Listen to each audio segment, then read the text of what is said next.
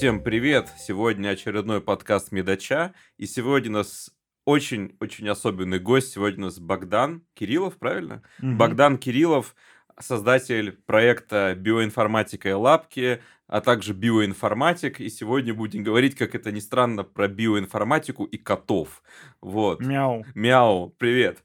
А, слушай, а, я очень давно хотел, чтобы ты пришел на подкаст. Я давно читаю твой канал, и ты вообще в этой а, биотусе, биомед-тусе, ты на самом деле очень известный человек. И, а, естественно, как бы, и все мы давно ждали тебя. А, расскажи, пожалуйста, немножко о себе. Ам, ну, меня зовут Богдан, мне 28 лет. Встали, похлопали. Ну, отсылка на анонимных алкоголиков. А, Э, Я сейчас аспирант четвертого года Скалтеха. э, з- И младший научный сотрудник Института биологии гена. Сразу хочу сказать, что все, что я скажу на этом подкасте, является моей личной позицией, ни в коем образе э, не э, соответствует э, позиции э, организаций, в которых я работаю, никак с ними не связано. ты заранее обе- да. а- обезопасил от последующих нападок, от обвинения в радикализме там и так Что-то в далее. этом духе, да. Окей. Такой вот дисклеймер, да. А, слушай, прежде чем я начну там спрашивать другие вещи про биографию и так далее, а, я не могу не заметить, что у тебя очень все связано с котами. Твои ники постоянно связаны с котами. Безумный котик, злобный котик, а, Сожрумир Кусиславович. Сожрумир Кусиславович Тык-дык-дыкский. Вот, а, не, э, э, аватарки, которые с котами, а также нейросетевые коты, тоже на аватарках. Ну, естественно, биоинформатика и лапки. Почему коты? Ты любишь А, котов? Да, они очень няшные, милые, пушистые. Все любят котиков. Все Э, кто любят не котиков. любит, кто не любит котиков, тот э, э, просто говорит, что он не любит котиков, чтобы выделиться из толпы. Почему пошел в науку именно? Ну, в науку я пошел, э, потому что у меня мне всегда это было интересно, то есть э, э, там как устроен мир и все такое. Я не то чтобы хорошо очень учился в школе, но помимо школы у меня как бы всегда были несколько разные, разнообразные другие интересы. Когда у меня появился компьютер, я очень хорошо вкатился в компьютерную технику программирования еще, еще в школе. Но я довольно быстро понял, что работать чистым таким программистом и вообще быть по жизни айтишником это неправильно. Ну, то есть э, я, я быстро понял, что это... Это от лукавого все. Да, это все от лукавого, как бы это все... Это все приказ... э, Ладно, не буду так шутить. Как мне сказал а, мой друг, который а, является при этом, с одной стороны, юристом, а с другой стороны, он филолог, изучает античные языки, греческий и латынь. Мгм. А, он сказал, что программист, по сути, это говорящее орудие. Ну, примерно по-другому сказал, но в смысле, что это реально обучение быть инструментом. По сути, да. То есть э, программирование это буквально... а, Это программист это обслуживающий персонал. Эт- Я ничего не имею против обслуживающего персонала, просто а, как бы это не то, чем я хочу заниматься по жизни. Ну да, вот. И здорово. Я пришел к этому довольно, довольно рано, а, то есть еще в школе. И а, в итоге на программиста я так и не пошел, но занялся наукой, высокими технологиями, вот этим вот. Здорово. а, Так вот, а, я имею в виду, что здорово, когда ты владеешь навыками программирования, как, и, как так же, как ты, например, можешь владеть каким-то другим инструментом, но ты не являешься только программистом, Да. не сидишь, например, только в Java какой-то. Вот, Да, потому да. что, э, ну, если ты сидишь в этой Java, и ты можешь быть там гениальным кодером на Java, но я не думаю, что это хорошая история, если честно. Это как, она как-то противоречит вот этим древним идеалам, которые есть там всесторонне развитого человека. Да-да-да, э, человека возрождения, вот это вот Ну, все. а почему нет? Как бы, А, если, если ты используешь это, и это получается, why not? Я сам питон хочу освоить, потому что мне он, например, очень нужен. Пока с ним а, маленькая, ма- маленький еще прогресс, но он будет обязательно большим.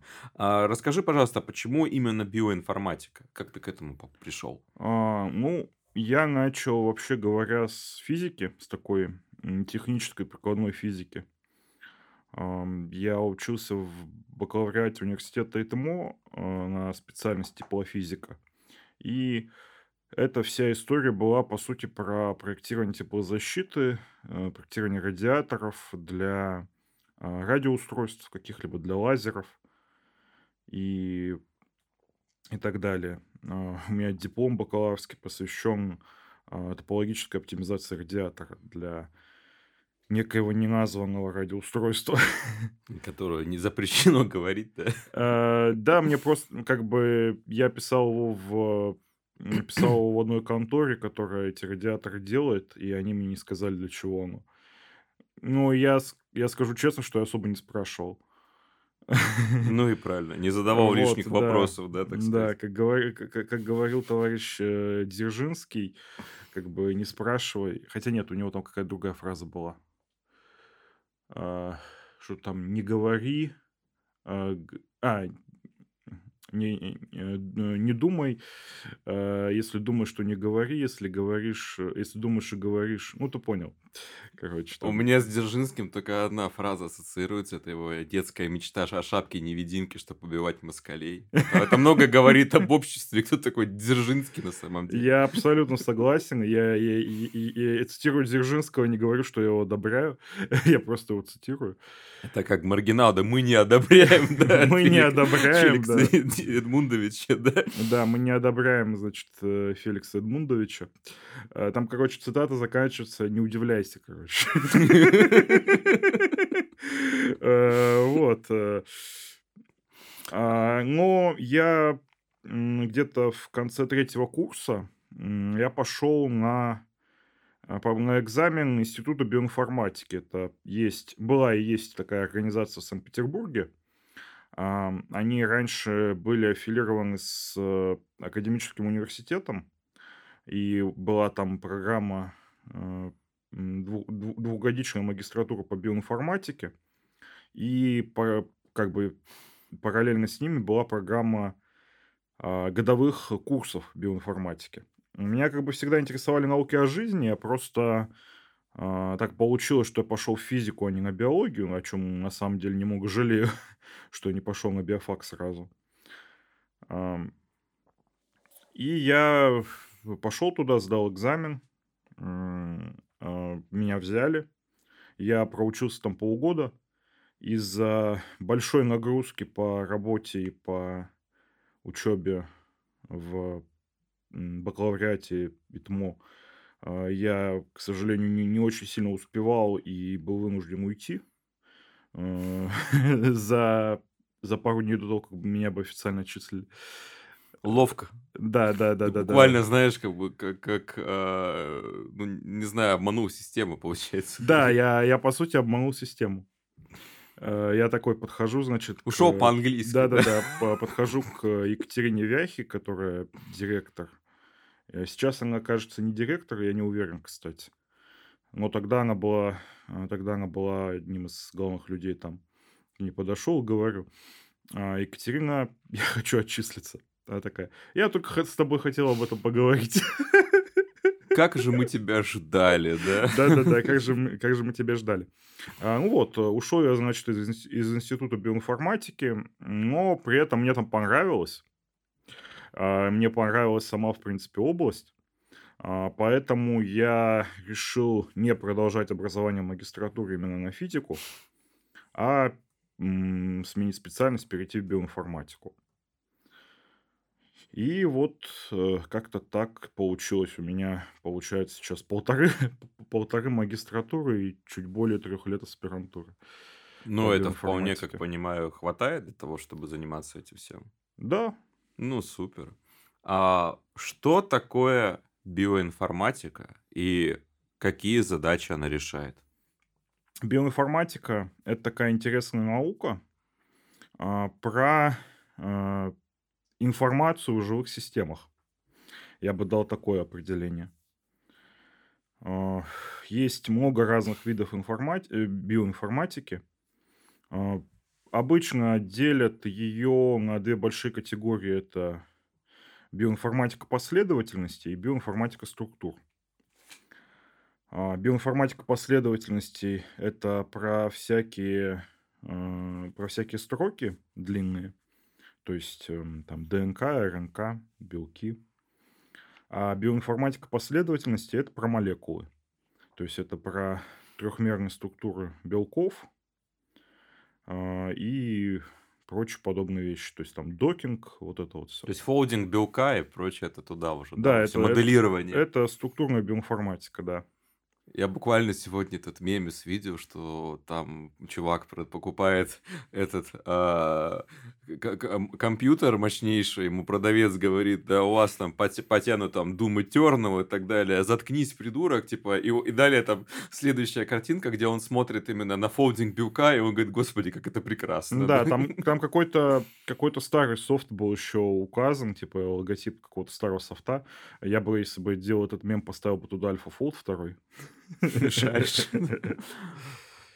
Э, у меня у друга э, есть, я думаю, он будет однажды на этом подкасте, э, есть компания, где он занимается разработкой э, лекарств и драг-деливери систем. Вот, у него вот мощный комп, на котором они это все Ну, моделируют. это как, какая компания? MS Solutions? Нет, Xina. Не слышал. Вот, и я на этом компе тоже там запускал тоже научные вычисления, только связанные с микротомографией. Мы про нее тоже поговорим она в контексте биоинформатики. Получается, а, вот вопрос. А, вот, не знаю, чел, э, э, давай просто упростим. Кто-то сделал секвенирование по Сенгеру, кто-то сделал NGS, где тут молекулярная биология, а где биоинформатика, когда вот это переход происходит, когда кто-то посмотрел транскриптом там и так далее, где вот связь? Ну, тут на, на этот вопрос можно от- ответить по-разному. Я попробую дать такой ответ. Он будет достаточно простым, как мне кажется. Вот проба подготовка, м, э, загрузка, значит, проб секвенатор. Это молекулярная биология. Работа самого секвенатора– это там нанотехнологии, химия, а, физика молекулярная, там лазеры, там что там еще, флуоресцентные белки, там в зависимости от того, как он работает, вот это вот напор, вот через который протягивается ДНК, в зависимости от того, как это работает, это физика. Биоинформатика начинается, когда мы получаем, э, когда мы получаем данные с прибора, э, когда мы получаем, например, э, результаты, значит, графиков, графиков ответа датчиков, хроматограммы, м, потом уже начинается биоинформатика.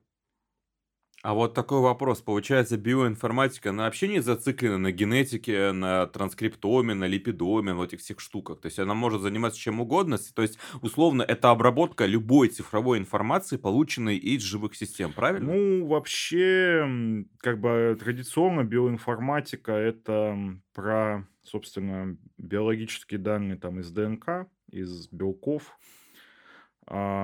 Если мы говорим там, например, про снимки рентгеновские условные или МРТ данные, это уже все-таки медицинская информатика, это другое. Ну, Ну, а вот я, понимаете, это я, другое. допустим, сейчас вот я занимаюсь редким методом, когда у меня есть микротомограф, куда мы разные вещи засовываем, мы их смотрим ткани и Мгм. не очень ткани. Вот у меня есть проект, где мы смотрим вообще почечные камни на этом а, и получаем просто огромное количество жирных данных а, там по структуре этих всех вещей и так далее. Вот это, и- и если мы это все еще, допустим, и я это все Я бы отнес это к медицинской информатике все-таки, не к биоинформатике. Хотя э, я, например, могу работать с такими данными. Ну, то есть, представь, например, а, вот у меня будет куча датасетов каких-нибудь тех же почечных камней, и мы из них будем высасывать данные о морфологии в зависимости или там пористости в зависимости от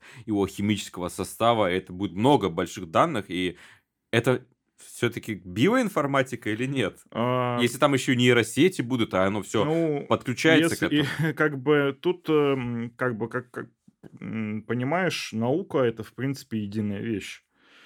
Э, Тут все вот эти категории, которые мы, которые мы назначаем, то есть там это биоинформатика, вот это физика, это там, э, это там э, искусственный интеллект, э, машинное обучение. Это все для наш, нашего собственного удобства, потому что мы как бы не настолько умны, чтобы понять это все полностью. Поэтому, как бы, вот я бы лично не назвал э, то, что ты говоришь, биоинформатикой, я бы назвал это медицинской информатикой. А, конкретные люди, которые будут э- эту задачу делать, например, они могут отнести это к чему-то еще. Если мы говорим про вопросы обработки больших данных, там, хранения этого всего на серверах, э, запуска это все, этого всего там на многих процессорах, это какой-нибудь там DevOps, сисадминство и высоконагруженные системы. Это как бы это смежные вещи, это IT, вот, но как бы биоинформатика, как я сказал, для меня лично она заканчивается, собственно, вот на э, данных про генетику, эпигенетику и структуру белка. Да, и, собственно, я хочу просто понять, получается, что никакой четкой границы нет. Четкой границы нет, да. Вау. Вот, то есть, ну, оч- д- очевидно, что не только у меня, я думаю, что у большинства людей вот биоинформатик равно человек, который работает с геномом. Ну, кто более прошаренный, он назовет другие омы, Да, микробиом, а, метаболом, транскриптом, там, э, дофига протеом, липидом и так далее. То есть, но Тысячи их. тысячи их, да. Вером. Вером, да, да. А, собственно, окей. Как происходит... Давай, ладно, все равно попробуем вычленить здесь что-то общее. Представь, а, что к тебе вот приносят датасет, э, который получают из а, волшебной коробки под названием NGS, да, Next Generation Sequencing. И секвенатора тебе приносят датасет волшебный. Как он выглядит и что это за такое за данные? А, ну, если это, например, э, если это, например, риды из секвенатора, которые там, например, метагеномные риды, то это последовательности в FASTQ файлах, э, там они, определё... они- там определенного диапазона длин. Для каждой последовательности у нас есть еще информация о качестве прочтения. Соответственно, все это надо отфильтровать, то есть убрать те последовательности, которые совсем плохие, обрезать, э, обрезать э, праймеры для, а, для, значит, э, всего этого процесса, для ПЦР там и так далее. И затем, э, если у нас задача, например, собрать из этого полный геном или собрать из этого там то, что, то, что там есть, а, если у нас задача, например, понять, что там находится вообще, если это метагеном, то это, например, а, например, мы можем попытаться это отбинить, то есть э, раскидать по раскидать по корзинам, где каждая корзина это один какой-то микроорганизм э, возможный. Э, Мы пока еще не знаем какой, потому что мы еще подробно эти данные не смотрели. А, Если это, например, известный образец, то мы можем засунуть э, очищенные данные в сборщик генома, и он соберет нам геном. Например, соберет нам геном novo, либо соберет нам, ли- либо выровняет этот геном на референс. Например, если мы знаем, что это человек, а, мы можем выровнять его на референсный геном человека какой-либо версии. А Затем, э, если это человек, э, можем посмотреть, чем он отличается от референса, а, обнаружить, значит, э, нуклеотидные вариации, там, single nucleotide variations э, или там более масштабные перестройки. А, Потом мы получаем, соответственно, например, файл с э, а, VCF-файл с э, вариантами генов. А, Дальше мы можем каждый, каждый этот вариант посмотреть в базе данных. который содержит информацию об известных вариантах какой-нибудь DBSNP. А, и исходя из этого сказать, что тут происходит на основании базы данных. То есть если там какие-то известные патогенные варианты, а, ну, не, не патогенные, ну, в смысле, известные варианты, которые там ассоциированы с какой-либо генетической болезнью. Вот кейс, И все эти варианты, они есть в референсных центрах, в референсных базах, условно. Да, в, в, в DBSNP это можно найти. DBSNP это одна из таких э, баз. SNP расшифровывается как Single Nucleotide Polymorphism. Вот там можно узнать. DB это, соответственно, database. А там, соответственно, можно посмотреть, за что конкретный вот SNP отвечает. Ну, по известным, как бы, по известным кейсам, где он встречается. Да, я видел. Вопрос только у меня один возникает. Насколько, э, а, насколько вообще точны эти данные? Потому что мусорных исследований про корреляции всего и вся просто дофига. То есть, как бы, а, есть даже такая шутка микробиом там и узника Скабана, да. есть, как бы, я понимаю, Рида Нозербук, во-первых, Рида Нозербук, но тем не менее. Идея в том, что ты такой смотришь какашечки и говоришь, буквально, а, и говоришь, вот, знаете, вот у вас последовательность такая-то, а, ген, э, именно ДНК здесь, говорящая о присутствии таких-то видов бактерий, и это коррелирует с тем, что человек, например, депрессивный. Во, мы нашли связь, что на самом деле э, депрессия это результат изменения микробиома. Mm-hmm. Давайте лечить человека трансплантацией кишечного микробиома. Э, вы понимаете, каким образом, да.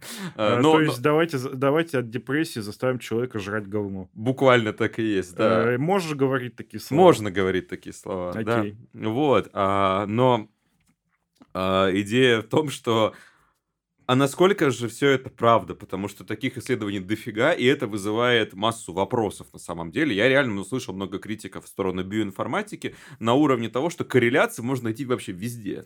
А, корреляции можно найти действительно везде. Есть э, забавный, забавный сайт, э, кажется, он называется Spurious Correlations. Я сейчас попробую его найти. Это там, где что-то там Николас да, Кейдж и утопленники, вот да, оно, да, да, да, утопленники и Николас Кейдж, вот эта вот история. Um, просто идея, как, как бы фокус в том, что um, в биоинформатике э, мы работаем с данными биологии. Данные биологии это вам не физические эксперименты. Uh, для как бы физических экспериментах на каком-нибудь большом адрон, адронном коллайдере а они там с точностью до 10 там, 20 знака после запятой данные. А, и приборная погрешность там, соответственно, довольно низкая. Я не знаю, какая. Я сразу говорю, что я сейчас немного не в свою сферу залажу. Я просто хочу сопоставить э, э, высокую точность физических экспериментов и относительно низкую точность биологических экспериментов. А, в биологических экспериментах, вот как меня учили, значит, в ВУЗе, на курсах э, биологии, research, э, дизайн и так далее. А, идеальный биологический эксперимент, вообще говоря, это тот результат которого видны невооруженным глазом. И для понимания результатов которого статистика не нужна. И к чему должен стремиться хороший биолог, это к тому, чтобы поставить свой вопрос, который он хочет понять, таким образом, чтобы на него можно было ответить да или нет, экспериментом, который, ну, например, в случае «да» бактерии выживают, в случае «нет» бактерии дохнут. А, или там они, они экспрессируют ГФП или не экспрессируют ГФП. То есть, чтобы результат э, был виден без всякой статистики. Когда мы не можем, когда, когда мы оказываемся недостаточно умны, чтобы поставить свой вопрос таким образом, нам приходится использовать НГС, э, НГС, статистику, а, алгоритмы там выравнивания, вот это вот все.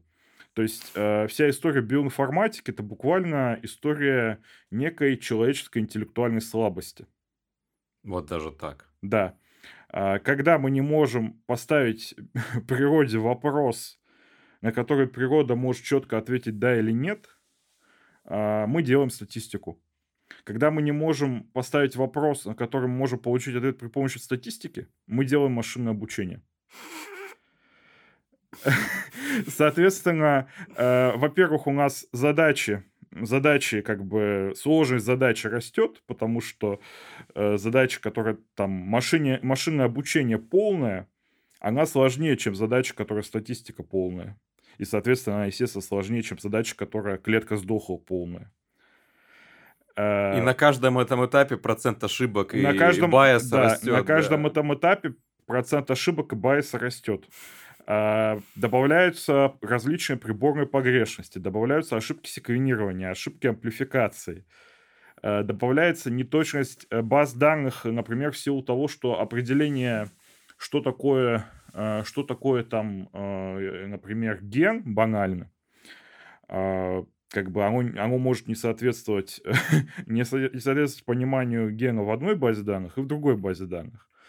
Вот, добавляются всякие смешные кейсы, когда э, у меня подборочка целая была на канале. А, там, в был прикол, что, типа, короче, э, мистер Смит identifies as что-то там. Там так, такая вещь была. Типа, мистер Смит э, или там доктор Смит э, идентифицируется, идентифицируется как такой-то ген. То есть э, внезапные, внезапные отсылки на гендерную теорию появляются. Да. А, ну вот, и таких, э, э, таких, э, соответственно, вещей очень полно, и они на каждом уровне возникают. Э, э, там не, не, некорректная нотация, э, перепутанная нотация. Э, там э, очень много проблем. Я слышал, однажды была история, э, что Excel немножко рубил Да. таблицу или что-то, какую-то функцию менял, и, короче, какая-то большая задница Да, с этим да, была. это не просто большая задница, там в 10% эм, статей, в которых э, это происходило, там были из-за этого ошибки. А, И по-хорошему все эти статьи надо бы ретракнуть. А, Вот. А, а- а проблема там была в том, что Excel интерпретировал некоторые имена генов, вот эти вот странные, значит, э, э, там, э, э, там, БРК-2, что-нибудь типа того, какие-нибудь такие имена генов, он интерпретировал их как даты. Прекрасно. Типа 1 сентября, там, вот, э, 2 июля, как бы. Он интерпретировал их как даты, и, соответственно, мораль этой истории, во-первых, не надо использовать Excel. Да. А, От во- лукавого эта программа. Да, это, это программа от лукавого. Вот, не надо использовать Excel, э, и ошибки возникают на каждом этапе, и чем, чем дольше путь от э, сырых данных, сырого эксперимента до вывода, который там проходит через предобработку, машинное обучение, там, интерпретацию машинного обучения, э, тем больше вероятность того, что ваш результат в конце окажется каким-нибудь дерьмишком. Короче, И в случае метагеномики это может быть э, дерьмишка из буквального дерьмишка.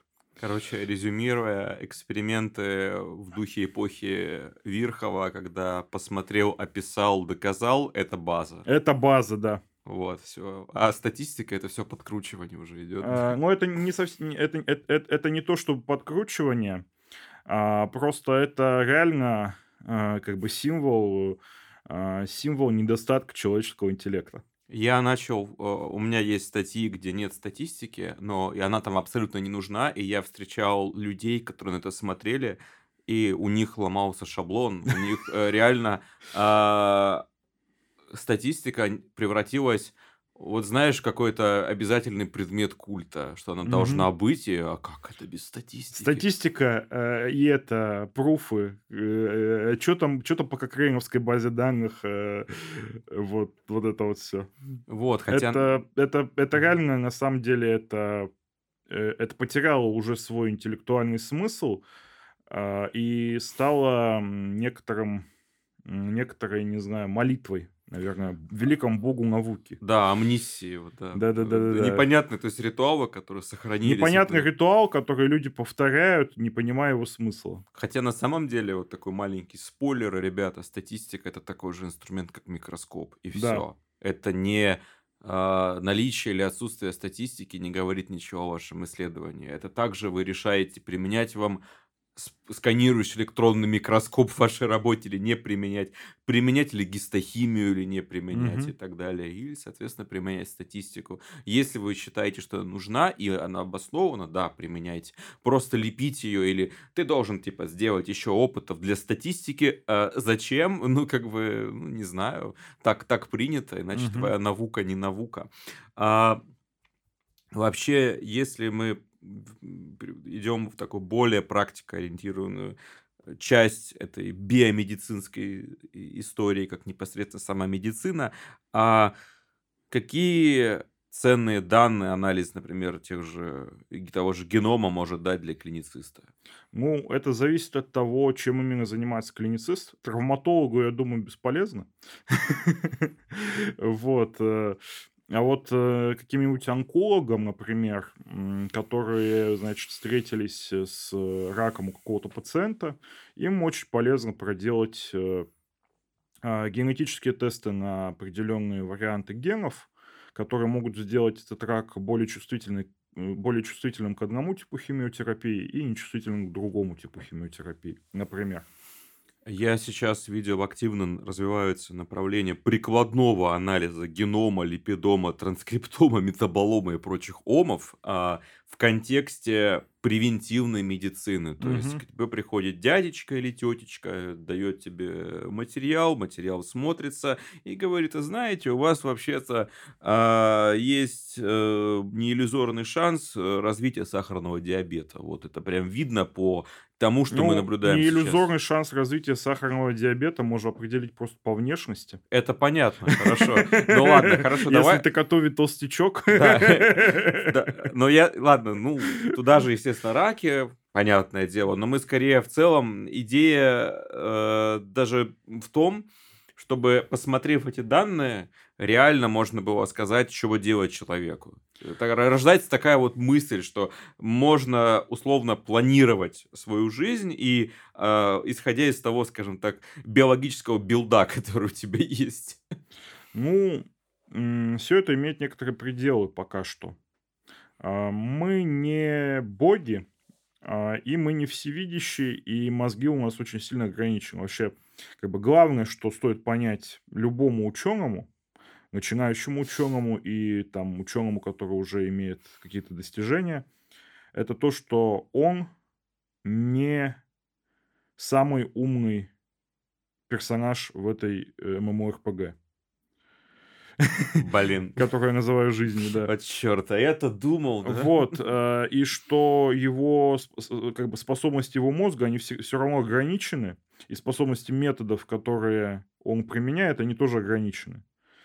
А, Поэтому на тему вот превентивной медицины, определение данных, эм, как бы а, оп- определение каких-либо, собственно, действий, исходя из э, данных генома, метаболома и прочего, а, для каких-то вещей это работает. Ну, то есть, э, если там у некой дамы есть э, БРК-ген, а, Ты вспоминаешь кейс Анджелины Джоли? да, я вспоминаю кейс Анджелины Джоли. А, Возможно, то, что сделала Анджелина Джоли, действительно имеет смысл, если у нее как бы, если у нее реально вот патология, которая вот в большом количестве кейсов ведет к развитию рака груди, например. А, И похожие, похожие истории, опять-таки истории с менделевскими заболеваниями, там какая-нибудь хорея Хантингтона, там еще что-нибудь.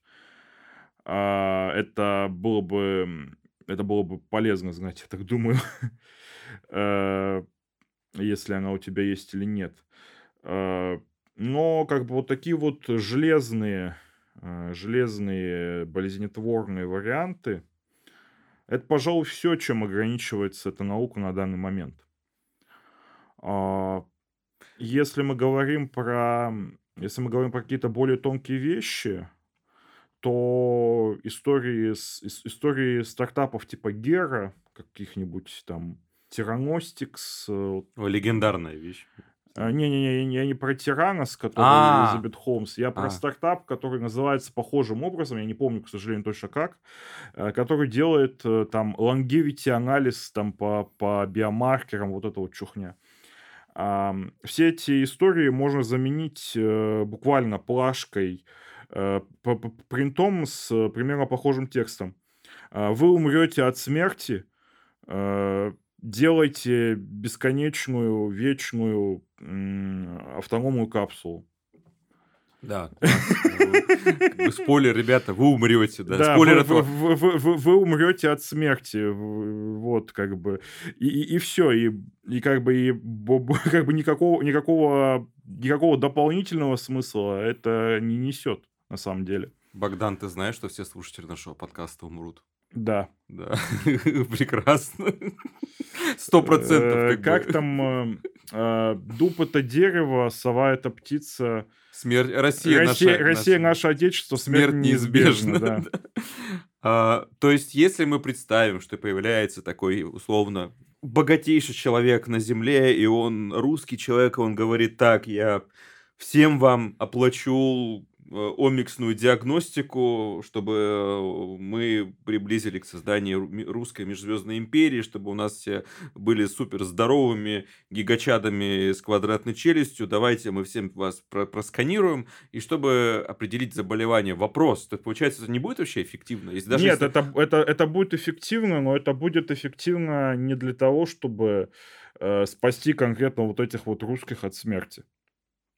Это будет эффективно в плане получения научных данных. А, то есть можем сказать, например, найти корреляции, какие новые найти, найти корреляции. Вот ты там говорил много плохого про корреляции. На самом деле, ну, Я- корреляции... Я не говорю, что плохо, я говорю, что много мусорных корреляций. Не, мусорные корреляции действительно будут, э, а, и очень, очень богатая сейчас развивающаяся дисциплина, она состоит в том, чтобы от этих мусорных корреляций потихоньку избавляться, а отличать их от немусорных. А что за дисциплина? А, ну, это, это там продвинутая прикладная статистика, там есть очень разные способы это делать, скажем так, это там там работа машинного обучения в случаях, когда есть большой label noise. А, То есть это очень разные, э, очень разный спектр операций, которые мы можем делать для этого. Давай, кстати, постепенно перейдем к машинному обучению, как я Да, понимаю. перейдем. Я, я да. отвечу просто Ага. вопрос на тему, чем нам поможет такая база данных э, гигачедов. Окей. и не очень гигачедов. А, Она поможет нам собрать, прежде всего, много данных, и много данных это на самом деле хорошо. То есть, э, а, как бы я много плохого сказал про биоинформатику, но я продолжаю заниматься этой наукой, и я продолжаю верить в эту науку, потому что а, если мы хорошо, разумно подходим к задачам и понимаем весь, весь объем проблем, которые перед нами стоят, то мы можем сделать э, много интересных, полезных э, вещей. А, Как, э, как база данных, как база данных, такая, такие вот данные, они будут очень полезны. Кого-то из этих русских они спасут от неминуемой смерти, найдя у них э, браку, Ну, или например. другие есть Или другие мутации, похожие, да. по- похожие мутации драйверные для рака. Например, какой-нибудь э, дефицит БАП-1 и так далее тоже он приводит к Вот, хорошим э, к- кого-то, кого-то они не то чтобы спасут от смерти, но направят там на экспериментальное лечение а, и сильно улучшат качество их жизни. Например, если у них та, та же самая болезнь Хантингтона. Э, Кто смотрел Доктора Хаус, там у 13 эта штука была. А, Вот, э, они направят их на лечение паллиативное и увеличат, увеличат э, качество их жизни. Поэтому такой проект, несмотря на то, что он действительно не спасет всех русских от смерти, он будет очень полезен. Спасти всех русских от смерти это буквально русский космизм. Да, это Николай Федоров, да. Это, это, это вели- великое общее дело, это база. Это база, да. Как вообще применяется машинное обучение в биоинформатике? А, Давай просто про это поговорим. Да, Э, конечно, очень по-разному применяется на самом деле. Ну, тут э, надо понимать вообще, что такое машинное обучение. А, машинное обучение, я, я, я скажу сейчас э, муторную философскую вещь. А, машинное обучение это такой а, высоко очищенный пример автоматизированного научного метода. То есть вот у нас есть научный метод, мы поставили эксперимент э, или провели наблюдение, мы построили гипотезу, мы гипотезу, э, мы гипотезу проверили, э, мы ее, мы ее либо отвергли, либо не смогли отвергнуть и как бы повторяем, улучшаем. А машинное обучение – это некоторый способ сделать, сделать этот процесс автоматическим. То есть э, наши модели это такие маленькие, э, маленькие, не особо умные Гарри Поттер Ролансверисы. Кто понял отсылку, ставьте лайки. Которых мы применяем вот э, для каких-то для каких-то конкретных задач. Задачи могут быть относительно любыми. А это может быть задача там классификации семейств белков. Э, это может быть задача оценки какой-либо величины а, по последовательности ДНК.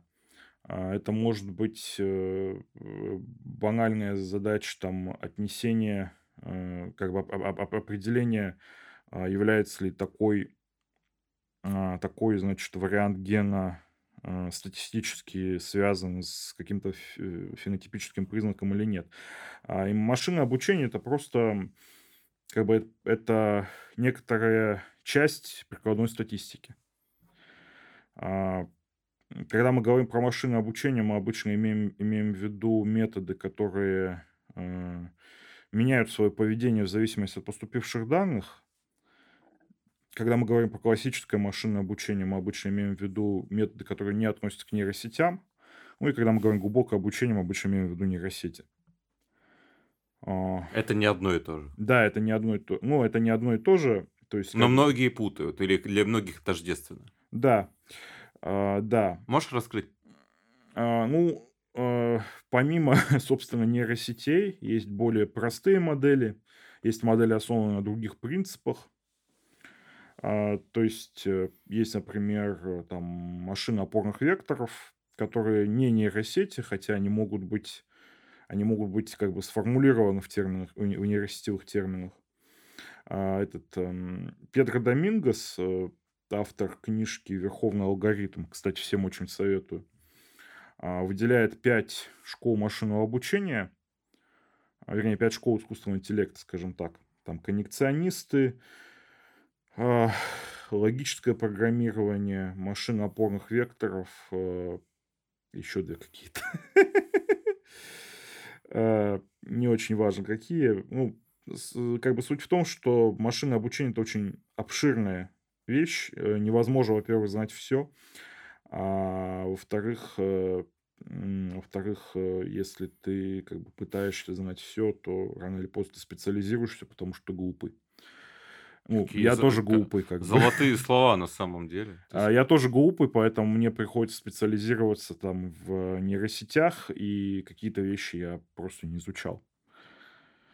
А, соответственно, можно применять машинное обучение в биоинформатике для решения каких-то прикладных задач. То есть обычно как это происходит? Биолог ставит задачу, а, биоинформатику переформулирует в терминах машинного обучения и затем эту задачу как-то пытается решить. А как бы я у меня есть немного радикальная позиция на эту тему о том, что вся биоинформатика, по сути, это кейс, как бы, ну, вернее, вся, вся биоинформатика это подобласть машинного обучения, а, которая связана с тем, что данные, которые мы используем, они странные они странные там в некоторых своих определенных характеристиках. Например, если мы говорим про последовательности ДНК, э, последовательность ДНК это не последовательность токенов в Natural Language Processing, потому что а, мы не знаем, мы, не знаем, из каких токенов она состоит. То есть э, у нас э, отдельный нуклеотид это не токен. Надо понимать, что отдельный нуклеотид это не токен, а, а что является токеном, мы по сути не знаем. То есть в этом плане языковым моделям проще? Языковым моделям, э, языковым моделям я бы не сказал, что им проще. Обычно в, в, в качестве токенов, если мы говорим про языковые модели, а, язык, э, про языковые модели на базе там, геномных данных, э, обычно они используют камеры в качестве токенов. Что такое камера? Камер — это последовательность длины k. То есть там пятимер, пяти, пятинуклеотидная последовательность, там шестимер и так далее. Вот, но камерная, как бы, э, как камерная токи, токенизация, она вносит, естественно, свой шум, потому что мы не знаем, мы не знаем, что, что лучше всего подходит в качестве токенов для ДНК. А, вот. И как бы вот биоинформатика это подобность машинного обучения, а, в котором решаются подобные задачи. Э, вот. Эм, опять-таки, если говорить с точки зрения данных, э, а, именно объема данных, вот ты говорил про большие данные, все, всем нравится словосочетание big data, э, но в биологии, в биологии большая проблема в том, что здесь, здесь нет как бы середины. У нас либо очень много данных, либо у нас их очень мало. И обучение машинного обучения на малой выборке – это своя отдельная как бы подобласть, э, в которой есть свои прикольные методы, и которая очень нужна, если ты занимаешься биоинформатикой. Э, потому что, как бы, ну, сложно делать какой-то вывод, если у тебя там глаз на 10 человек. И у тебя, соответственно, э, итоговая входная матрица, она 10 на 10 тысяч. Соответственно, здесь чем больше, тем лучше. А, чем больше данных, э, чем больше данных обычно, тем лучше, но данные еще должны быть хорошо бы качественные. Вот я хочу-то про это спросить, а как данные-то э, готовить и сделать их, и понять, что это качественные данные? А, Мне сразу э, просто вопрос. Это, э, это замечательный вопрос. Если бы я знал на него ответ, я бы, наверное, занимался не тем, чем занимаюсь сейчас, а имел бы пару пентхаусов в районе Лос-Анджелеса, а, личную армию и космический корабль.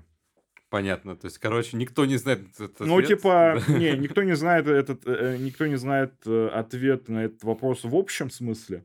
А в частных случаях это там э, под, подключается доменное знание биологов, подключаются там различные статистические методы определения необходимого размера выборки и прочая черная магия.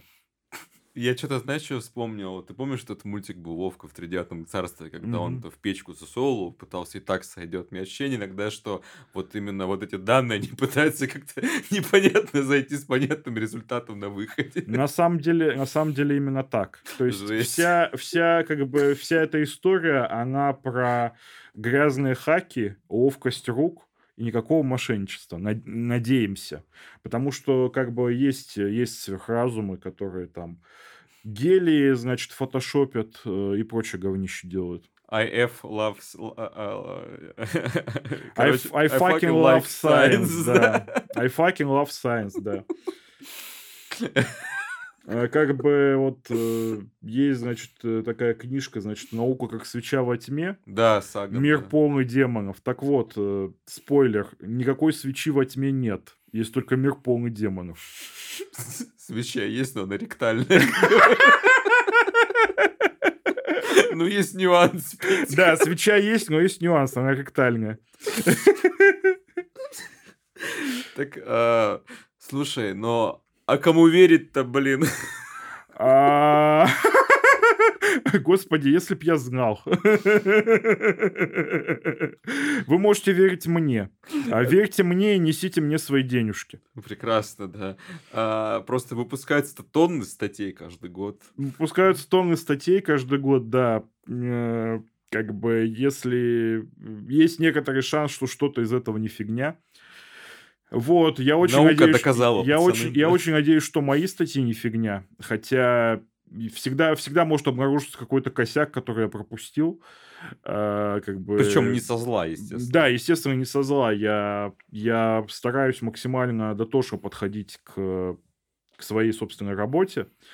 Вот, и я ожидаю того же самого от других ученых. Э, ожидания эти иногда, иногда вполне себе, э, вполне себе исполняются, э, но иногда нет. Э, вот, так что а. э, мир, мир полон страдания, э, вот, а мы лишь, как там у, у пирокинезиса было, не, не у пирокинезиса, вот три дня дождя, кажется, мы, мы лишь протухшие туши в этом жалком мире зла, что-то в этом духе. А, если мы говорим про популярный ныне чат GPT или ламу Альпака, которая от Фейсбука, они как-то применяются в биоинформатике? А, применений именно в биоинформатике для биоинформатических задач я пока не видел. А, возможно, я что-нибудь такое сделаю, потому что у меня руки чешутся, на самом деле, поработать с Альпакой Лорой. Но я, я уже начал их применять в своей работе для ускорения, упрощения написания текстов.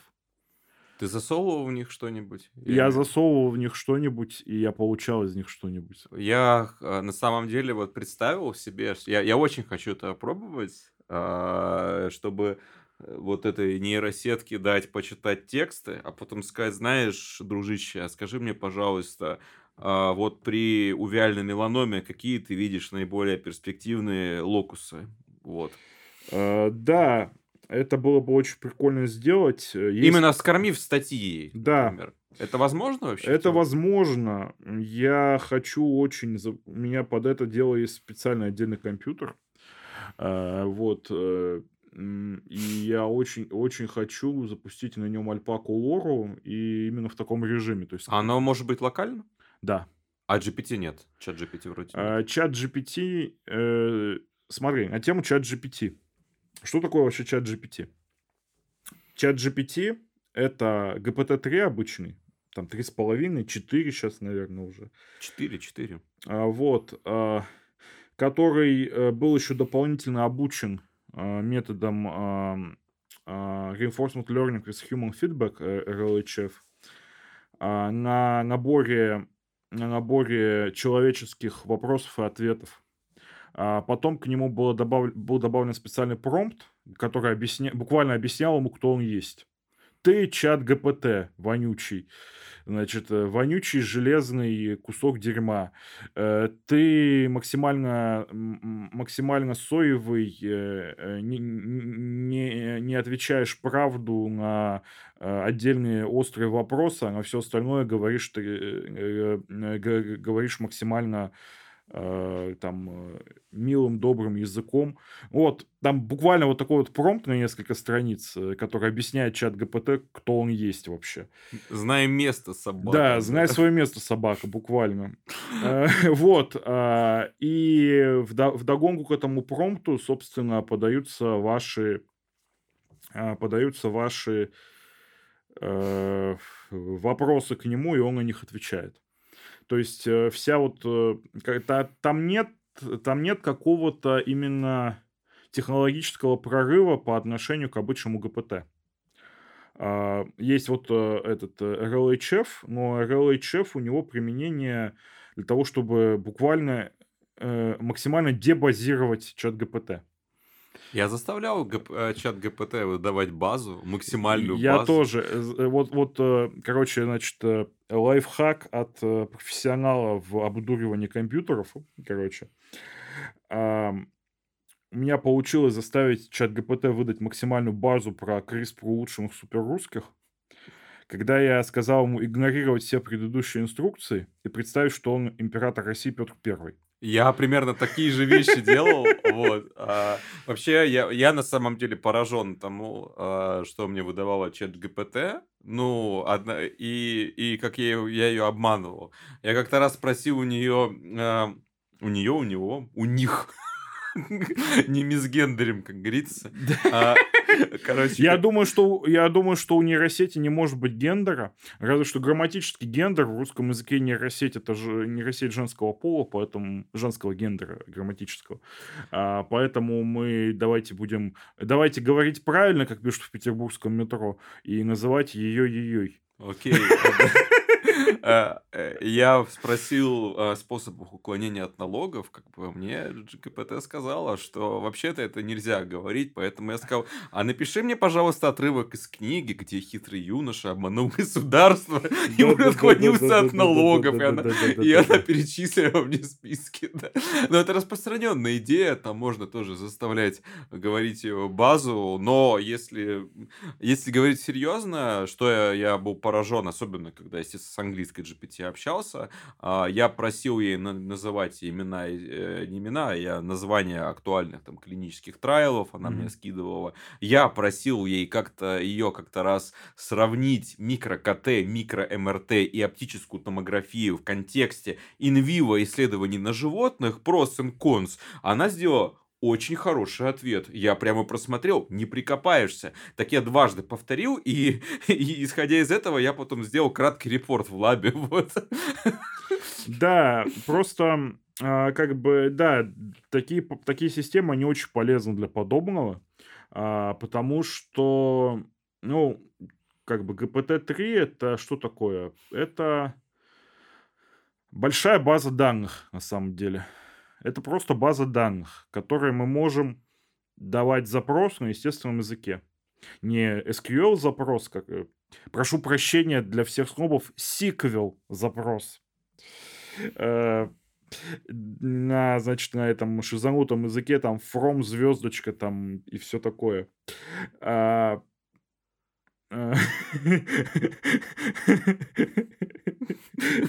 Это, э, короче, апостроф дроп тейбл. Мы, мы, мы, мы зовем его э, Роберт брось таблицу. Так вот, а, я, но, но при этом а, я тоже знаю, что она может генерить тебе несуществующие источники и так далее. Да, так она... вот, это база данных большая, э, которой мы даем запросы на естественном языке. Она выдает нам ответы на естественном языке. Но надо понимать, что база данных вероятностная.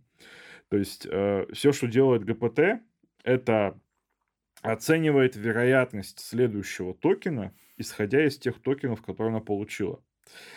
Э, и вероятности как бы этого следующего токена, они получаются методом машинного обучения, э, исходя там, по алгоритму обучения ГПТ. Э, и они могут э, выдавать э, реально, как бы, ну, реально то, что то, что вероятнее всего найти в этой базе данных, если мы сами в ней покопаемся, если мы сами вот зайдем в базу данных и будем читать ее очень хорошо, последовательно, и на, мы найдем эту информацию там. А, но также она, да, она способна давать некоторый сюрприз, потому что как бы алгоритм генерации согласно вероятности э, следующего токена, может выдать нам какую-нибудь фигню. Например, а, может придумать, что там напис... Э, есть как бы статья там Пушкина в журнале Колотушкина, а, которая вообще никогда не существует, с таким-то названием, но которая очень хорошо подходит под нашу тему.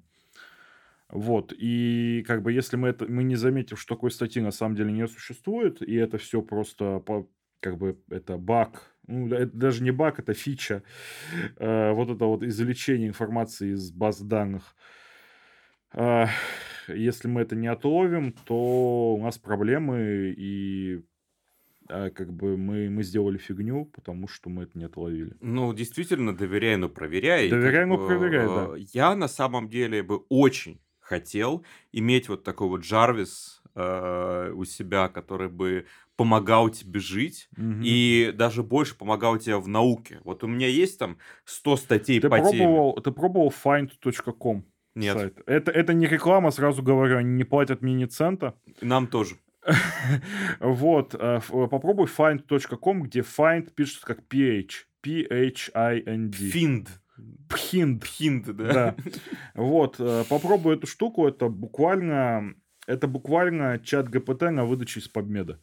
А, я не то имел в виду. Я хотел бы, вот у меня есть э, статьи по теме, по темам разным. Mm-hmm. У меня дома каталог есть, есть он в Затера, есть он в виде файлов и так далее. И естественно, это очень много читать надо. Очень. Да. И я, и при этом это, знаешь, достаточно, может быть, очень душные исследования, где ты пытаешься найти, допустим, закономерности, связанные там с э, мутациями в опухолях и так далее. Mm-hmm. Ну, то есть читать это очередную статью, где вот мы отобрали там 50 сэмпл с пациентов, сделали вот э, single nucleotide анализис э, и так далее. Но если дать это скормить э, системе и сказать, так, пожалуйста, назови мне перспективные места для таргетной терапии, например. Mm-hmm. Вот, и она для тебя это делает, выдает тебе короткие репорты. Um, как бы да, это, это вот я хочу я хочу сделать у себя локально такую штуку. Это на альпаке будет, на, да? Ну, альпака ора, потому что... Слушай, можно сразу uh-huh. вопрос? Я бы хотел, чтобы это стало в некотором смысле общественным достоянием. Давай мы это осветим если это все получится. Э, конечно, да, давай, я не против. Э, в конце концов, Копилефт, open source, это любовь. В сердечке. В сердечке, в сердечке котика навсегда, да. Вот, потому что вот представь, насколько бы это помогло тебе. У тебя, считай, в руках мощь института целого, блин, который тебе ну, вообще, дает ответ. Как сказать, э, в руках у меня, конечно, не мощь института, а мощь поискового алгоритма, по сути э, который... Э, ну, ну, ну да, это очень, очень, как бы появление вот find.com, например, очень сильно облегчило мне многое написание, написание статей, там надо следить, чтобы, значит, если ты вдруг э, решил если вдруг формулировка, которую, которую он тебе выдал, она прям очень хорошо легла, ты решил ее скопировать, хорошо посмотреть, чтобы она прям точно не попадалась нигде в тексте. А, вот, в смысле, в, в других текстах. А, потому что это уже попахивает плагиатом. А, ну, можешь, просто... Но ты можешь заставить GPT переписать текст. А, так вот, а, давай про GPT. На самом деле, а, я просто, просто прежде чем мы уже уйдем, уйдем дальше, просто я местами поражен все-таки ее, э, так сказать, э, я не, можно назвать это умом? Я думаю, что вряд ли. Хорошо, продвинутостью, ну... окей. А я над ней издевался. Угу. Издевался при этом такими способами. Просил написать, опиши мне, пожалуйста, рак, как будто бы это писал Говард Лавкрафт. Напиши опухоли в инвазию. И он выдавал там, типа, однажды я еще попросил написать ей сказку Типа, я, я буквально дал минимальное количество водных, э, сказал, окей, перепиши, на английском перепиши мне э, сказку про трех поросят, но вместо волка там ктулху. Так вот, она написала охренительно стройный текст, и ктулху там сносил э, я... домик Нафнафа или кого-то, короче, щупальцем, тентакл, Mighty да. Tentacle. И, то есть в этого ничего не было, и она это все это сделала. Мне это вот это поразило даже больше, чем, mm-hmm. э, знаешь, переписать... А, ну давай, ладно, подожди. В я... обучающей выборке были, были все тексты Лавкрафта. И, и давай в текстах я... Лавкрафта написано, что у Ктулху есть tentacles. Вот, я написал, а, давайте зачитаем это. Describe tumor invasion in the tissues and metastasis like Howard Love, Love, Lovecraft wrote the tumor had spread its insidious tendrils throughout the tissues, its malignant presence seeping into every corner of the body like a creeping miasma of death. Its, its insidious advance was relentless, its metastasis spreading like a plague of darkness, consuming all in its path. Its cancerous cells had taken root in the organs, their insidious presence slowly да. eroding the body defenses until the only thing left was a hollow shell what once was. Это просто прекрасно. Да, это прекрасно, но... Но, но, но.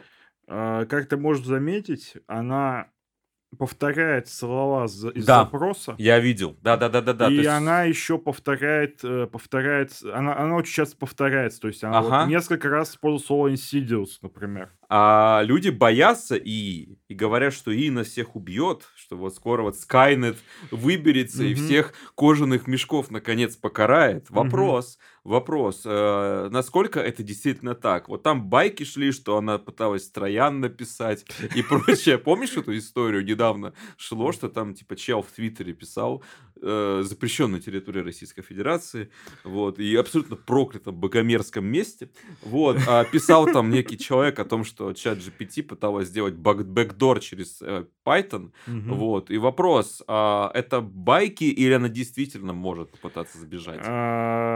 Я не знаю насчет прям сбежать, потому что из того, что я читал, из того, что я сам руками пробовал сделать, а у меня один из педпроектов, к сожалению, пока что не законченных, это воспроизведение первого ГПТ. А, вот, э, из того, что я вот руками пробовал сделать, пытался, как бы, ну, из того, что я читал, совершенно не следует наличие у чат ГПТ и подобных систем какой-либо собственной агентности. Угу. А агентность в них надо программировать. То есть э, э, с этой точки зрения Гата, например, э, Гата это буквально агент. Я сейчас попробую нагуглить, как он расшифровывается, что там. А, просто, ну, ты, ты знаешь это письмо Илона Маска да, и остальных, да, да, типа, да, остановите разработку ГПТ и прочее, нам да, всем крышка. Я... Вот-вот сингулярность будет уже завтра. Да-да-да-да-да. Но а, насколько это все правда? Вот да, я вот наш, наш, нашел, короче, про Гата. Вот, значит, э, Гата это Generalist Agent. А, так, почему он не хочет у меня заходить? А, вот, есть статья, собственно, вы можете почитать про Гата. Это, короче, в чем, в чем прикол? Это штука, которая может управлять, э, может управлять чем-то. А, это именно агент, э, который может э, взаимодействовать со своим, своей средой, например, с реальным миром. А, так вот, чат ГПТ. Ничего, ничего, что я читал, э, не говорит о том, что в чат, в чат ГПТ и ГПТ-системах есть какая-то своя агентность. Агентность нужно программировать отдельно. То есть э, э, самозарождение агентности у человека, например, оно происходило долгие миллионы лет. И, ну и у животных, соответственно, тоже долгие миллиарды лет. А, пока что не очень понятно, что не очень понятно, что мы вообще можем а, сделать это за значительно более краткое время. И э, все вот эти системы типа... И, я сейчас говорю не про создание как бы агента, потому что мы можем сделать агента, мы это уже делали. Я говорю про самозарождение. Это, это, это важное различие. То есть, когда вот внезапно, как, э, да. как в Терминаторе Скайнет осознал себя. Да, да, да, я вот, я вот говорю именно про это. Эм, э, как бы сейчас, сейчас совершенно не следует с того, что, что есть про ГПТ, то, что именно в системах подобных чат ГПТ это может появиться. А, да, но они могут решать задачи, которые мы им дали, совершенно неожиданным для нас способом. Мгм. А, вот. Если это решение включает в себя написание там бэкдора э, на питоне, э, чат ГПТ может писать нормальный питоновский код. Может. Я, реш... А он, я ей скидывал задачки для да, питона, он она... ее решал. Иногда очень шизово, но решал. Очень, да, да, да. Очень необычно. То есть, знаешь, там, там, там было решение, которое на самом деле в три строчки кода, там было в сток, короче, кода, но оно работало. Да, да, да. Ну, оно работало, возможно, на тех частых случаях, э, но, возможно, не решала задачу полностью. То есть там а, как бы вопрос э, вопрос того, что не факт, э, как не, не факт, что программа чат ГПТ делает именно то, что нам нужно. А, она, скорее всего, делает то, что то, что чат ГПТ думает, что она делает. Вот. Эм, опять-таки, я использую здесь антропоморфический язык для описания этих систем, что, вообще говоря, некорректно. А, мы не должны антропоморфизировать перемножение матриц. Не надо так. Вот. А, как бы они могут э, решать задачу, которую мы им за... Они могут генерировать э, продолжение нашего, нашего промпта и как бы ставить нас с этим в тупик. А, потому что они сгенерировали не то, что мы думали, что они сгенерируют. В отдельных случаях, наверное, это может приводить к каким-то большим серьезным проблемным последствиям для человека. Например? А, я не знаю, fake news это или нет, но вроде кто-то там а, решил выпилить себя А, Э, После, по- после общения с ChatGPT. Ну, GPT сказал, Я да, не знаю, фейк прыгай это- вниз, да, и Да, прочее. я сразу говорю, что я не знаю, фейк это или нет. или Мы не это одобряем самоубийство, и вообще это смертный грех. Абсолютно не одобряем. Это смертный грех. э, И как бы это показатель того, что ты пусси. Вот. эм, а Поэтому не надо так. Не убивайте себя. Э, Вот. Но я, не знаю, фейк эта история или нет. Э, Но как бы, как бы представить такое вполне можно. А, Также можно испра- и пред- представить, что чат ГПТ нагенерирует э, код на перле, в котором будет. Мгм. Я Причем, скорее всего, даже не потому, что она, а, не потому, что как бы хочет навредить хочет человечеству. да. навредить, а потому что а, она обучилась на форумах, в которых на какие-нибудь тупые во- вопросы юным программистам отмеча- а, отвечали кодом на перле, который делает RMRF. Потому что люди сами злые достаточно. Я вспоминаю, этот был э, искусственный интеллект от Microsoft, которая Да, да. начиталась форчаной. Да, начала- начиталась, начиталась Форчана и начала там гов- э, говорить базу про криминальную статистику ФБР. Да-да-да. И про 13%. да, Ну, я, я ну, говорю да, про да. криминальную статистику ФБР 1350, да. А, Так вот, а, и частым случаем а, такого нехорошего применения не в плане вреда направленного от ИИ, а скорее случайного вреда, это, мне кажется, будет самодиагностика. Да, А, вот там- самодиагностика, кстати, там действительно. Недавно был положительный случай. когда- Обращайтесь к специалисту. Да, когда э, GPT по- позволило выявить у собачки какое-то там заболевание крови, которое ветеринар не нашел, а GPT по симптомам сказал, что может быть. Но ведь я, слушая, читая про нее и будучи сам человеком с медицинским образованием, понимаю, что вообще-то может наговорить хрень просто, и Мгм. которая будет вредоносна и опасна. Вот. Не, никогда не самодиагностируйтесь при помощи чат ГПТ. Мы не одобряем. Мы не одобряем это, Вот, считаем мы, это... мы, мы- мы специалисты, и мы это не одобряем. Вот, но с другой стороны, я могу представить, что она может а, быть инструментом врача, если да, это, то есть безусловно. это, ну так же как на самом деле, ну люди шутят типа доктор Google, да, ну а что плохого? У тебя доступ есть к э, всей базе Да, да- данных. здесь есть человек, э, человек, который является специалистом, который это, это все изучал, у которого есть опыт практический приложения своих знаний к медицине, который может быть, может быть э, компетентным куратором того бреда, что генерирует чат ГПТ. Да, есть и доктор, который смотрит на рекомендации чат GPT, ГПТ, он верит им на слово просто как будто это прописная истина, то он дурак. Да, Вот. абсолютный Например. дурак, э, некомпетентный человек, и по-хорошему такого надо погнать санными тряпками. Вот. э, э, Если мы говорим про э, вообще теперь про науку, то я понимаю, что чат ГПТ может быть прямым соучастником написания статей. Да, Вопрос, а этично ли это? Что значит этично? Ну, не знаю, мол, типа, за тебя робот написал статью. А, Если робот написал за меня статью полностью с э, придуманными цитатами и высосанными из пальца данными, то это, конечно, это scientific misconduct, и за такое надо гнать санными тряпками. А, Хорошо бы еще бить, э, лучше по голове, еще лучше ногами. Э, Не одобряю насилие, как бы это потом.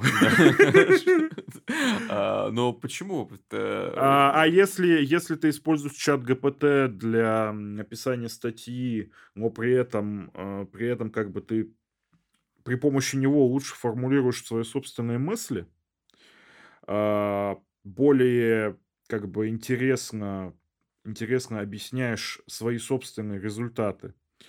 А, И если там при, например, когда ты брейнштормишь какую-то тему или там изучаешь литературу, чат ГПТ тебя на что-то наводит полезное, интересное, позволяет тебе просто объяснить какую-то тему самому себе, а, ш- и ш- ш- что ты потом, естественно, проверяешь, э, проверяешь, читая соответствующие обзоры, там, литературу, то это, это как бы это очень хороший инструмент для использования вот э, именно в научном поиске и для подготовки как бы отчетов, статей. То есть вот эти э, разговоры, про вот, которые, типа, что это может быть неэтично и проблемно, то это вариант неолудизма, правильно? А, ну, не знаю насчет именно неолудизма. Я просто не очень понимаю, как бы вопрос этики, он э, по большей части вопрос, кто страдает. А кто страдает? Да никто.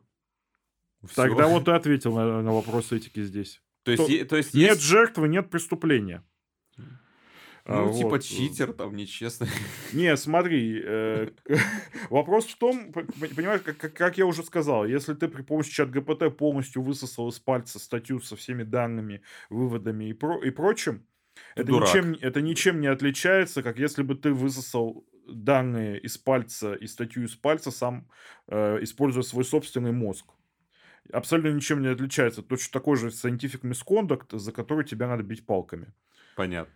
Э, вот. Э, а, но если ты использовал чат ГПТ там для того, чтобы вырваться из писательского блока, там, я не знаю, если, для того, чтобы там подкорректировать свои формулировки, э, посерчить, э, значит, базу данных в поисках, э, а, в поисках э, каких, какой-то информации о, о моменте, который вот ты подумал, и думаешь, что, наверное, такое вот есть где-то.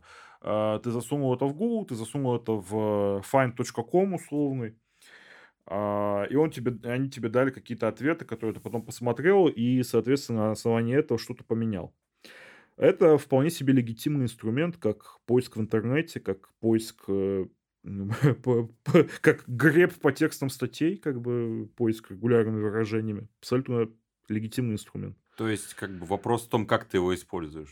Да, вопрос, вопрос в том, как ты его используешь. Как понимаешь, молотком можно забить гвоздь, молотком можно забить человека. Да.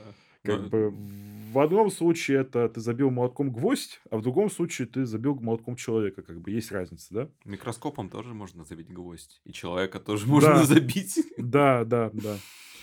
Вот, то есть, э, как бы, чат ГПТ это инструмент, и своей собственной агентности у него, скорее всего, нет. Э, на самом деле, мы не то, чтобы можем это сейчас проверить хорошо, есть у него. Но как бы я вот могу сказать, что исходя из, исходя, значит, из того, как он устроен, скорее всего, его, ее нет. И отдельно агентность, э, делать штуку агентом, который взаимодействует со средой, нужно как бы делать специально. Давай вернемся вновь к биоинформатике и поговорим угу. даже про инструменты, которыми ты пользуешься. Какой угу. стек технологий ты используешь? Python, R, Julia, я, Jupyter? Я питоняша, я питоняша по большей части. Я, я умею в R, я участвовал в разработке R-пакетов, э, но R я не люблю. Почему? Меня от э, написание кода на R э, довольно неприятное чувство омерзения, скажу честно. Причем раньше я R любил. Вот, это, это прошло, это, вернее, это началось после того, как я R довольно долгое время не пользовался и начал пользоваться снова. Я, кстати, попросил э, чат ГПТ придумать оскорбление для питаниста. И э, там был целый список, мне понравилось одно, типа, ты же понимаешь, что не настоящий программист, или типа такого. Что, я не настоящий программист, безусловно. Как бы я котик, который лапками жмякает по клавишам. Я не настоящий программист. Окей, а ты используешь биологические би- библиотеки по типу Pandas, Matplotlib, BioPython? Ну, Pandas, Matplotlib это не биологические библиотеки, это библиотеки общего назначения для анализа данных. Конечно, я их использую. BioPython использую. А, вот, использую всякие обскурные пакеты с гитхаба. Обскурные, да. Ну, типа, которые там, блин, которые надо, значит, ставить с бубном, а, которые надо там запускать как-то хитро вывернуто. Вот, так что, да, вот это есть. А, R чем хорош, у него есть биокондактор, который хорош, и там, э, там очень много всяких инструментов именно для такой биоинформатики здорового человека, там для транскриптомики, как бы для э, геномики, там для вот всяких э, всяких метаболических путей, вот это вот все для R есть. Я же занимаюсь биоинформатикой курильщика, это как бы мое собственное определение. Почему?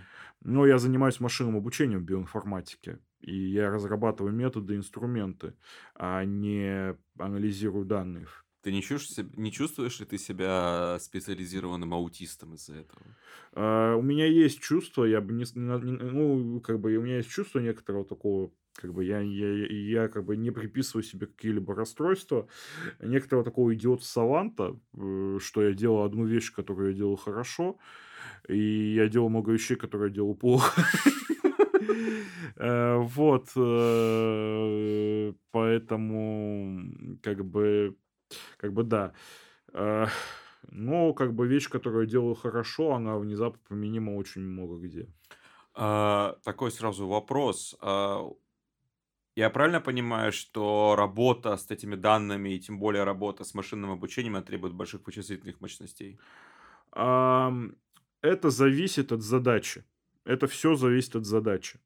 Если у тебя есть задача, которая требует больших вычислительных мощностей, например, это обучение какого-нибудь э, ГПТ-2 на гигантских на гигантском количестве геномных сборок. Никогда этого не делал, сразу говорю, но вполне себе можно представить э, себе такую задачу, то она потребует у тебя больших вычислительных мощностей. Если у тебя задача, а, задача обучить предсказалку какой-нибудь величины из э, каких, каких-нибудь табличных данных, и табличка у тебя там 100 на 20, э, у тебя она вычислительных мощностей не потребует. Вот. А, как бы мне э, пока что пока что мне достаточно моего ноутбука. Оно все на ноуте запускается. Не, да. требу, не требуется, там, знаешь, огромные мейнфреймы для этого. Не, ну, как бы у меня не совсем обычный ноут, надо сказать. А, как бы у меня этот MSI Creator с э, видеокартой 3080 16 гигабайтами памяти. Э, и я на нем гоняю нейросетки, параллельно обучаю несколько сетей, и мне, в принципе, хватает для всего этой мощности. А, но, опять-таки, у меня не то, чтобы прям особо большие данные, не то, чтобы особо большие модели. Как бы с компью... Э, компьютер – это игрушка дьявола на самом деле, потому что, а, как бы, если у тебя много компьютера, ты можешь кинуть его на задачу и задачу эту как-то решить. Э, вот. Э, но как бы если у тебя компьютера нет, э, и, ты, и, и у тебя при этом нет своих собственных мозгов, чтобы решить задачу, то задачу ты не решишь.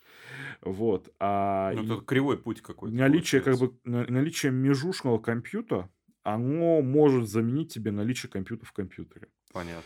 Вот. А вы используете облачные какие-то технологии? А, ну, мы используем, э, как бы мы используем там Google Doc, вот это вот все. А Google Colab? Colab используем, да. Не боитесь, что отрубят его? Если его отрубят, у Яндекса и у Мейла есть аналоги. То есть есть аналоги? То есть... Я не уверен насчет Мейла, у Яндекса что такое было. А, в принципе, не боимся. Понятно. Вы используете open source решения? Постоянно. То есть все почти все, почти что все. мы используем open source, у меня этот есть есть э, забавный пакет в Ubuntu Virtual MS, э, Virtual R, э, MS, RMS. Это виртуальный Ричард Майкл Столман. А ну-ка. А, ну, знаешь, что такое Ричард Столман? Нет. Это персонаж из э, фольклора. Ну, это, это реальный человек, а, вот, реально человек, не помню, Майк, э, Ричард Майкл Столман или что-то типа того.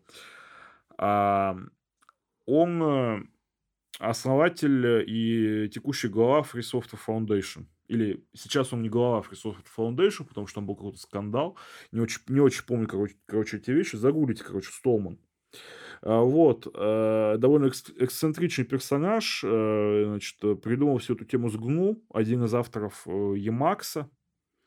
Очень такая вот мощная фигура в open source. Вот, ну и пакет, соответственно, этот, он показывает, сколько у тебя софтов установленных, это open source. И у меня индекс, значит, этого Столмана виртуального вот этого вот, у меня там 99,5, что ли. Ну, круто. А, вот, э, ну, по сути, из, из закрытого софта на моей рабочей машине сейчас только видеокарт, э, драйвер для NVIDIA видеокарт.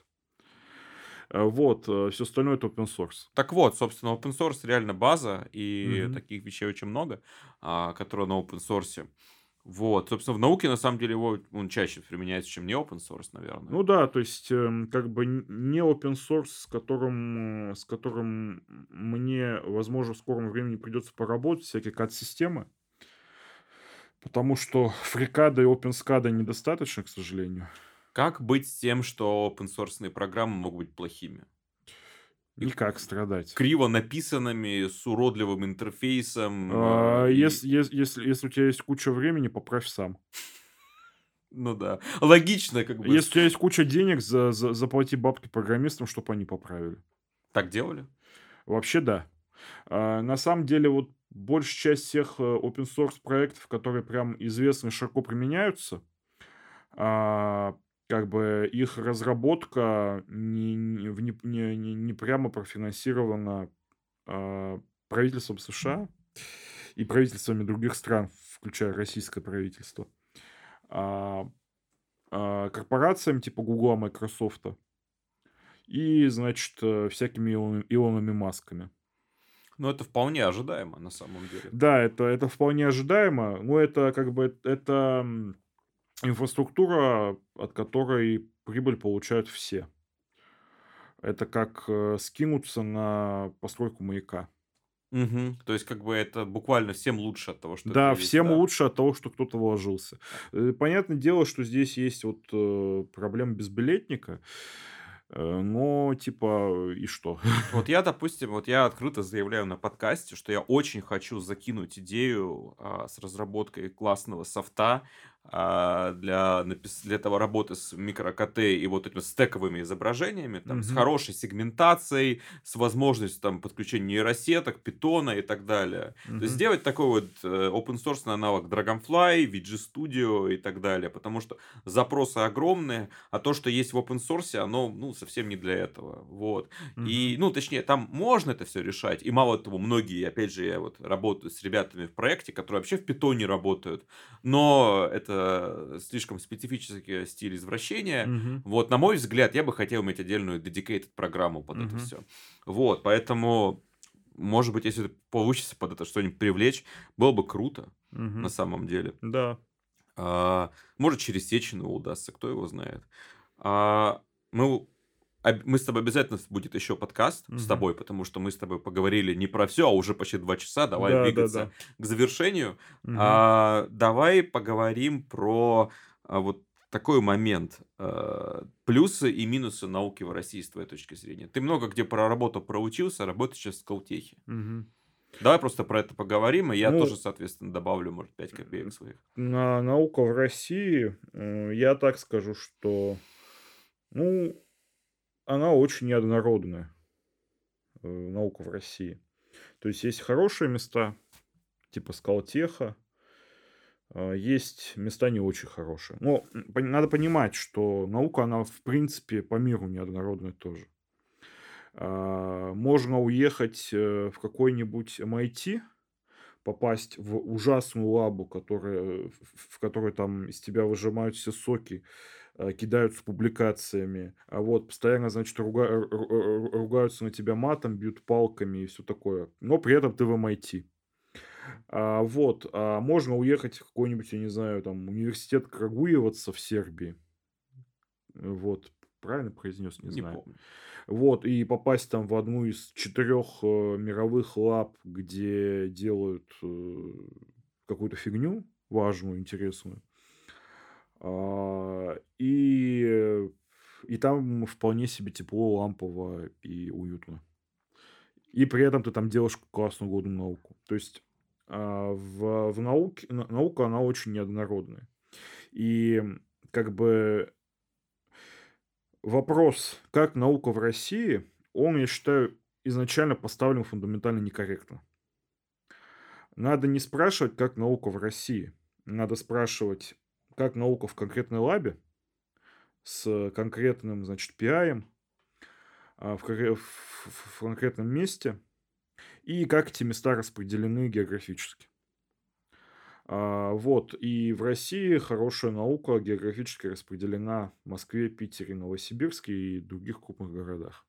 Ну да, где есть А, крупные институты. да, чаще всего это, собственно, это, это внезапно институтская наука, то есть это не РАН, хотя в РАНе, в, РАНе тоже очень много хороших мест.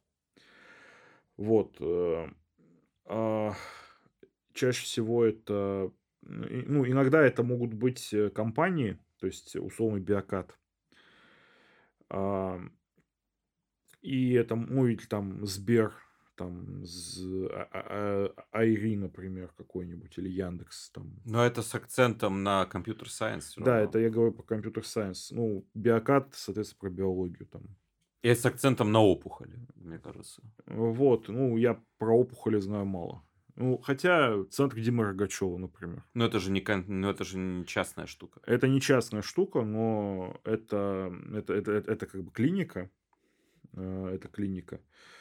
Э, Это не частная штука, но как бы там, там делают research.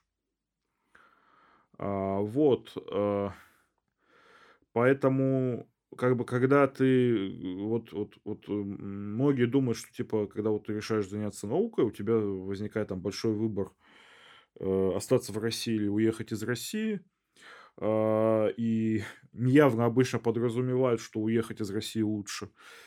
Э, Потому что такие, э, как бы, когда человек ставит, э, ставит вопрос таким образом, и, ну, в смысле, рассказывает кому-то, ставя вопрос таким образом, а, как бы его задача не в том, чтобы не в том, чтобы помочь, а в том, чтобы как бы продвинуть свою, свою позицию. А, здесь надо ставить вопрос иначе. Надо ставить вопрос, чем ты конкретно сам хочешь заниматься, а, и как бы есть ли то, э, есть ли то, чем ты, где есть то, чем ты хочешь заниматься. Например, я хотел заниматься криспами, и внезапно так получилось, что одна из лучших лап в мире, которая этим занимается, она находится в России. Мы об этом поговорим на следующем подкасте. Да. Про криспы отдельно. Э, Вот, эм, как бы кто-то там, не знаю, хотел заниматься э, там эм, э, дифферен- половой дифференциацией у каких-нибудь дрозофил, и лучшая лаба, в которую, в которую может поехать, находится, не знаю, в Стамбуле. Вот, э, то есть э, наука, она так вот распределена по миру, и вопрос именно науки в России, и в науке есть, э, в России есть хорошие, хорошие годные лабы, причем есть хорошие годные лабы, в которых хорошо работать, а, и в которых ты делаешь хорошую работу. А, И поэтому, соответственно, вопрос не в том, оставаться ли тебе в России, чтобы делать хорошую науку, а куда тебе попасть, э, чтобы делать хорошую науку, и какая-то часть из этих, э, из этих вариантов, она в России. Ну, на самом деле я неспроста задал такой вопрос, а, потому что многие такими категориями изначально мыслят, типа страна равно наука. Но Мгм. на самом деле куда правильнее это смотреть на место равно наука. Да. И когда ты начинаешь заниматься какой-то очень узкой темой, например, какой-то конкретно опухолью и какой-то конкретно ее а, какими-то конкретными ее особенностями, ты Мгм. быстро понимаешь, что лаборатории, где этим занимаются, штуки три в мире. Ну да. буквально. То есть и так, и человек 15 с ми- из, из 8 миллиардов Да. человек, кто этим занимается. Соответственно, Одна в Массачу... э, лаборатории три в мире, одна в Массачусетсе, другая в Тегеране, а третья в Берлине. Да, например. буквально так это вполне рабочая история. А, И, соответственно, ну, нужно, э, если даже человек хочет рассматривать иммиграцию или как внутреннюю, так и внешнюю, когда ты перемещаешься, нужно смотреть не на город, там, условно, я уехал в Москву или я уехал в Германию, да, а Мгм. на место. Конкретно, Да, конкретное я, место. я, я- вот. я- я уехал в Бостон работать в лаборатории Дженнифер Дауден, например. Как-то Той, так. той самой легендарной. Да, той, той самой, да. Мы про нее Это не моя история, если что, но да. Мы поговорим про это на следующем подкасте. Мгм. Вот. А давай сейчас. У нас остается минут пять. Да. Давай какое-нибудь классное напутствие сделай тем, кто хочет заниматься наукой, кто занимается наукой и кто занимается биоинформатикой. А, классное напутствие тем, кто занимается наукой. в целом биоинформатикой в частности, наверное, я повторю свои слова из начала. Она состоит в том, что а, твои силы не безграничны, твой интеллект не безграничен, понимай ограничения своих способностей и тех методов, с которыми ты работаешь, и понимая эти ограничения, твоя работа значительно продвинется в качестве. И в процессе своего, своего собственного образования, своего обучения, понимая ограничения своего интеллекта и своего багажа знаний, ты продвинешься куда дальше, чем мог бы, если бы, а, если бы ты подходил к этому с какой-то другой позиции. Это Как-то база. Так. Все это база. Вот, да. Ну и гладьте котиков. Гладьте котиков, да, все. У нас сегодня был, всем, всем спасибо, у нас сегодня был Богдан Кириллов, биоинформатик, админ канала Биоинформатика и Лапки. Он, а, будет обязательно вторая часть этого подкаста, где мы поговорим именно про CRISPR и про технологию редактирования генома. Просто темы, как видите, настолько точнее, как слышите, как слышите, настолько обширны, что нельзя уложить их даже за два часа, поэтому нам нужно продолжать. Ну а на сегодня все. До новых встреч. Всем пока. thank you